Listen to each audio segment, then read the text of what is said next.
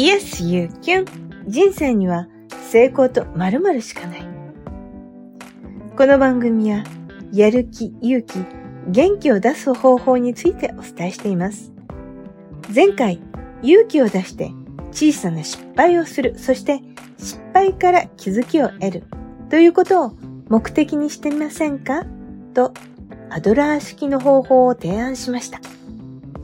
失敗という言葉は耳にするだけで気が重くなる言葉です。失敗を想像しただけで悲しさや怒りなどのネガティブな感情を感じます。目の前が真っ暗になるような感覚もセットでくっついてきます。失敗という言葉好きな人は誰もいませんね。ところが、私は敗の印象が変わる不思議な言葉を NLP で学びました。それは人生には成功と学びしかないという言葉です。普通は成功と聞けば誰でも成功の逆の言葉である失敗という言葉がすぐ頭に浮かびます。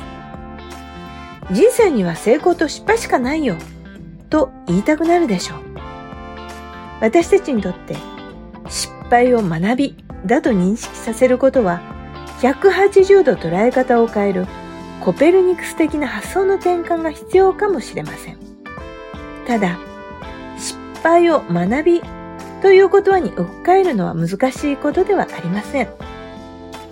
それだけで気分が良くなるなら、やってみて損することなど一つもありません。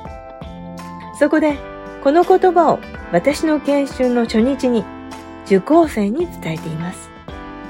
皆さん、人生に成功と学びしかありません。研修中、もし何か失敗しても、すぐ、今学びましたという言葉に置き換えましょうねと提案します。皆さんはとても嬉しそうにこの言葉を受け止めてくれます。私の研修はワークショップ型研修なので、必ず体験をしてもらっています。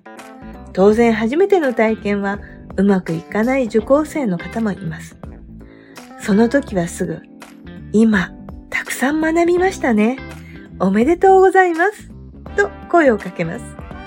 すると、はい、今学びました。とニコニコ返答してくれます。